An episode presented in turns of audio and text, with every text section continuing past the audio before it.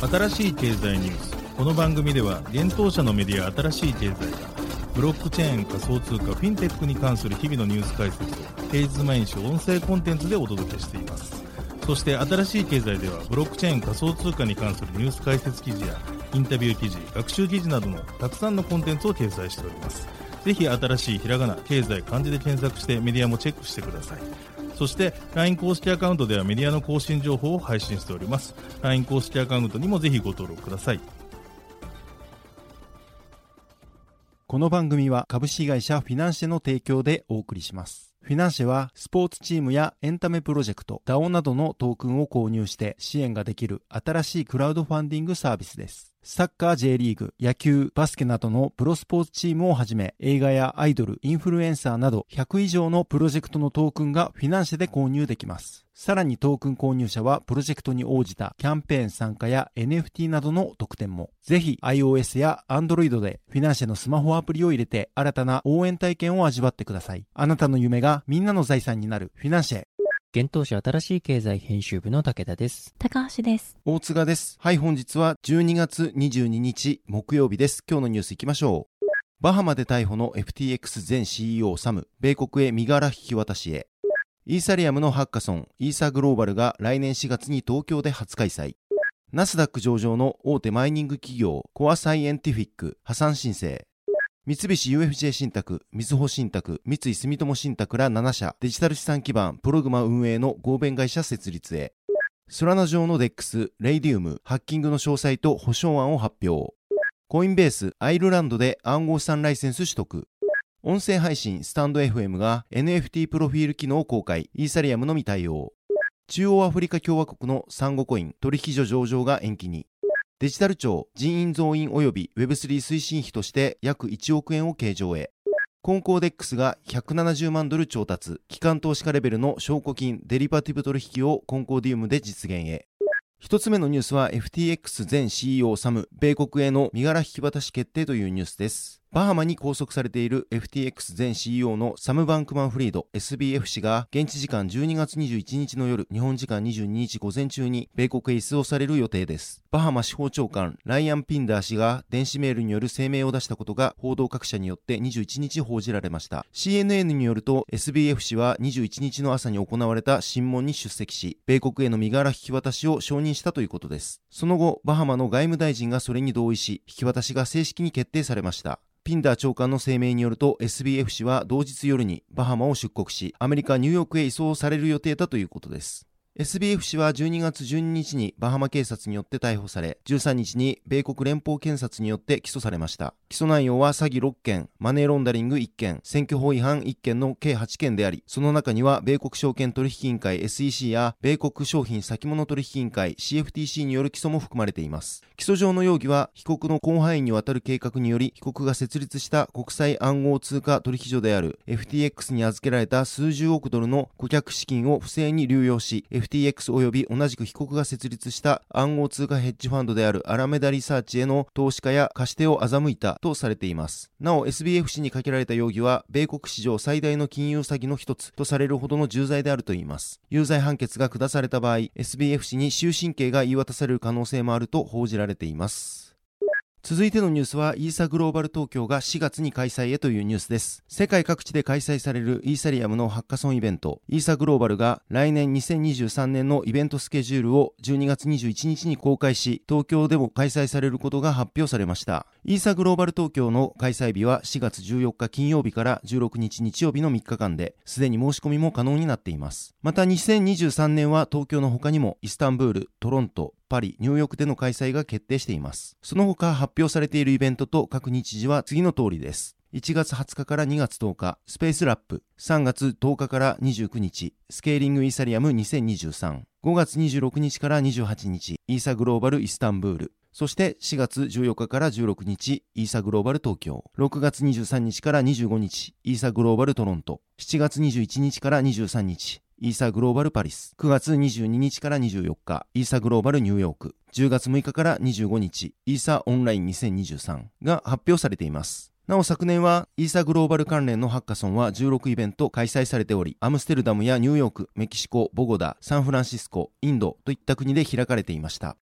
続いてのニュースいきます。アメリカ大手上場マイニング企業が破産申請というニュースです。アメリカ暗号資産マイニング企業のコアサイエンティフィックがアメリカ連邦破産法11条チャプター11に基づく破産申請を行ったことを12月21日に発表しました。コアサイエンティフィックは今年1月アメリカナスダックにスパック上場したアメリカ大手のマイニング企業です。同社は14万台を超えるマイニング機器を有しており、そのマイニング能力はビットコインネットワーク全体の約10%を占めるとも言われています。コアサイエンティフィックは21日に破産申請を行い、同社の社債の大部分を保有する債権者グループと債権契約を締結する見通しになったと発表されています。破産の理由については、ビットコイン価格の長期的な下落、電力コストの上昇、一部のホスティング顧客の支払い義務の不履行により、当社の業績及び流動性が低下したためとされています。なお、同社は破産手続き中及び債権後も、既存の機器を利用したマイニングやホスティングサービスなどの通常事業を継続し、無借金の範囲内でキャッシュフローを生み出し続けるとのことです。今年10月、コアサイエンティフィックは電気代の高騰や暗号産連流会社セルシウスによる債務不履行などを理由に債務の支払いが遅れていることを発表していました。また11月には同社の債権者が破産の可能性を検討しているとブルームバーグが報道していました。今年マイニング企業の経営不振が相次いでいます。9月にはアメリカコンピュートノースが約700億円の負債を抱え破産を申請しています。またアメリカグリーニッチジェネレーションは今年の第2四半期にて1億ドルを超える純損失を計上しています。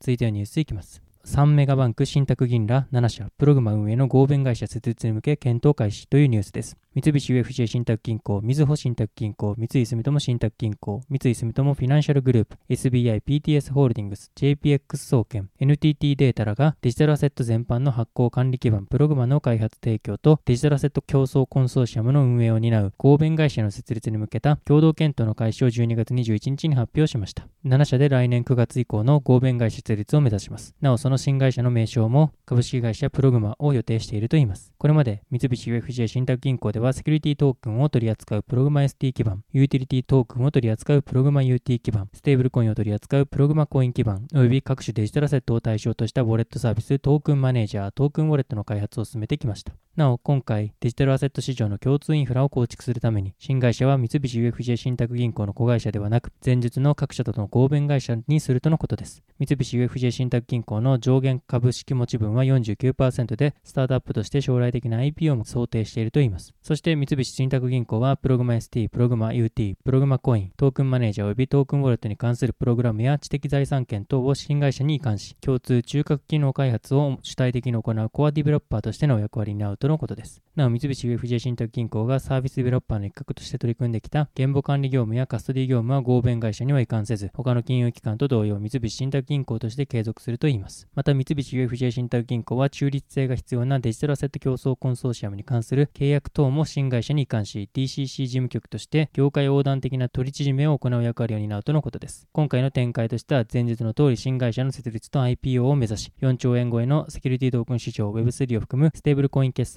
マルチメタバース市場を支えていくとのことです。なお、プラットフォームプログマには、エンタープライズ向けブロックチェーン基盤 Corda が採用されています。新しい経済編集部は三菱 UFJ 信託銀行デジタル企画部デジタルアセット事業室のプロダクトマネージャー斉藤氏へ取材を行いました。株式会社プログマでステーブルコインの発行を検討していると思いますが、日本において規制に準拠した形でステーブルコインが広がっていく利点を説明していただけますか？ステーブルコインに対する規制は実は日本だけでなくグローバルな潮流です。その目的ですが、今年も界隈ではいろいろな事故、事件といってもいいものもありますが、発生しているように利用者の皆さんの残高がある日突然消えるようなことが今後発生しないようにしなければなりません。このような背景でアメリカも欧州も規制の枠組みは議論されているのですが、実は日本は先行して法制化されている先進市場という見方も可能です。このような前提において、規制に準拠したステーブルコインは利点の比較ではなく、規制に準拠していない自称ステーブルコインは少なくともまずは国内、少し先の未来ではおそらく他国においても、そもそも発行も利用もできない世界になるということです。残高消失のような懸念はなくなる一方、現状享受できているグローバルパブリックな利便性は損なわれるのではないかという懸念は当然ですので、そうならないよう民間事業者の声を一つにまとめ、かつ開発組織もスタートアップ化し、安心安全かつ利便性の高い仕組みを提供していると考えています。また、ステーブルコインの準備金の実在性などに関する保証はどのように行っていく方針でしょうか。信託の仕組みの活用を考えています。例えば皆さんが購入されている投資信託等も、と敷地の裏付けとなるアセットは信託という法的な器の中にパッケージ化され、その実存性についてはアセットごとに担保されています。ステーブルコインについても裏付けとなる円やドル等の法定通貨を同じような信託の器の中でしっかりと保全し、ある日突然価値が消失してしまうようなことがないような仕組みを作ります。その具体については、前述のコンソーシアムとして鋭意まとめておりますので、近々提言として公表し、皆さんと一緒に実現していければと考えております。続いてはニュースいきます。ソラナ上の DEX で5.7億円のハッキングというニュースです。ソラナ上の DEX レイリウムが同取引所で発生したハッキングについての詳細と被害者への補償案を12月21日に発表しました。レイディウムによると、同取引所においてハッキングが発生したのは12月16日で、被害額は合計440万ドル、約5.7億円に上るとのことです。ブロックチェーンセキュリティ企業 CertiKによると、盗まれた資産はソル、ZPC、USDC、USDT となっており、ハッカーはこれらの資産を ETH、イーサに変換し、さらに Tornado Cash に送付したとみられています。なお、ハッキングの方法については、レイディウムにおける手数料徴収のためのアルゴリズムが悪用され、流動性プールから直接資金が盗まれたとのことです。また、レイディウムの開発チームは、被害を受けた流動性プロバイダーに向けた補償計画を提示しました。その内容はレイディウムのネイティブトークンであるレイを被害者に割り当てるというものです。なお、この補償に使用されるレイは、すでに開発チームに対して割り当てられている分のレイになると言います。レイディウム開発チームはこの提案について3日間の議論期間を設け、その後、レイコミュニティ投票を実施するとのことです。続いてのニュースは、コインベースアイルランドで暗号資産ライセンス取得というニュースです。アメリカ大手暗号資産取引所のコインベースがアイルランド中央銀行から暗号資産サービスプロバイダーのライセンスを取得したと12月21日発表しました。また、アイルランドのカントリーディレクターとしてコーマック・ディナン氏を迎えるとのことです。同氏は20年以上の金融サービスとフィンテックの経験を持つ人物と紹介されており、デロイトアイルランドでディレクター兼投資運用コンサルティングリードをクリプト .com ではアイルランド部門のジェネラルマネージャーを務めた経歴があります。なお、コインベースはかねてからアイルランドで事業を展開していましたが、昨年、同国でライセンス制度が導入されたため、今回それを取得して対応した形となります。また、今回の暗号資産サービスプロバイダー登録により、アイルランド拠点のコインベースヨーロッパとコインベースカストデイインターナショナルの2つの事業体が2010年刑事司法のマネーロンダリング及びテロ資金調達法の対象となります。アイルランドのカントリーディレクター新任のコーマック・ディナン氏は、最も信頼され安全な暗号資産取引所として、コインベースはその技術と規制手続きを業界の成熟とともに発展させてきたアイルランドの事業を強化し、このセクターの継続的な成長を支援することを楽しみにしている。暗号の信頼を強化しながら、イノベーションを支持する環境を作ることは、私が真に進めたいことだと述べています。コインベースの国際事業開発担当副社長であるナナ・ムルゲサン氏は、アイルランドはその人材プールと産業に対する開放性だけでなく、EU 加盟国かつアクセスの良さからヨーロッパにおけるコインベースの拠点となっている暗号資産市場規制法案に関する最近の EU 政治的合意は、暗号のための最も世界的に重要な規制枠組みの一つを提供する非常に前向きな一歩だ。私たちのアイルランドの規制認可は、アイルランド中中央銀行とのコミットメントと協力関係を示すものだ。コインベースは業界の規制を暗号の成長を促進するものと考えており、革新を促し、業界の信頼を強化する環境を作る明確な基本ルールを設定するとコメントしています。コインベースは今年7月にイタリアで暗号資産サービスプロバイダーとしての登録が完了し、9月にはオランダで暗号資産ライセンスを取得していました。同社は現在ヨーロッパ約40カ国で暗号資産関連のサービスを提供しており、複数の市場において追加の登録またはライセンス申請が進行中とのことです。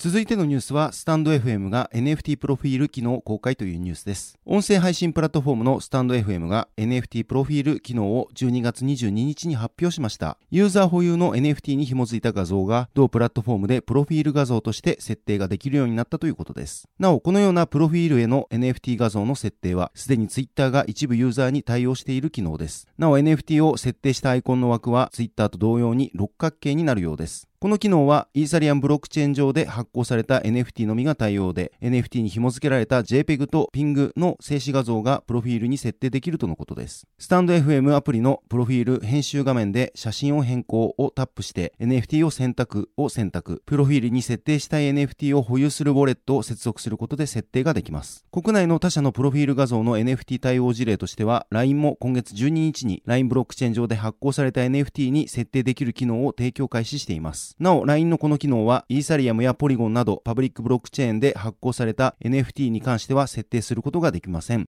続いてのニュースは、中央アフリカ共和国のサンゴコイン取引所上場が延期にというニュースです。中央アフリカ共和国の独自暗号資産であるサンゴコインの暗号資産取引所への上場が延期になりました。サンゴコインの公式テレグラムにて予定されていた2022年末から2023年の第一四半期に上場延期したと12月20日発表されました。サンゴコインは世界最貧国の一つである中央アフリカ共和国によって発行されている暗号資産です。同国内の鉱物資源をトークン化する計画とともに、サンゴコインはブロックチェーンを用いた政策として注目を集めています。なお、中央アフリカ共和国はエルサルバドルに続き、世界で2番目にビットコインを国の法定通貨とした国家としても知られています。発表によると、今回サンゴコインの上場が延期されたのは、暗号資産の市場が低迷していることや、マーケティング上の理由からとのことです。サンゴコインは1年で10億ドルの資金調達を目標としており、今年7月から発売が開始されていましたが、発売されたトークンは売り切れることなく、発売開始数時間でで目標のわずか5%しか購入されないというスロースタートとなっていました。現在分かっているサンゴコインの利用用途は、市民権の取得、電子居住権の取得、実際の土地の所有です。これらはサンゴコインを入手して、それぞれ規定の枚数を一定期間預け入れることで取得できるとのことです。また、中央アフリカ共和国では暗号資産で得た利益には所得税がかからず、市民権を取得することでこの恩恵が受けられ、電子居住権を取得するとオンラインで会社の登記が行えるといいます。しかし、今年8月に同国最高裁判所で市民権などを購入できる制度は違憲であると判断されています。これに対し、政府報道官のセルジュ・ジョリー氏は、ロイターに対し、この判決に対する回答はないと述べていることから、裁判所の判断の影響は明らかになっておらず、公式のウェブサイト内でも以前と変わらず市民権等を入手できる旨が記載されています。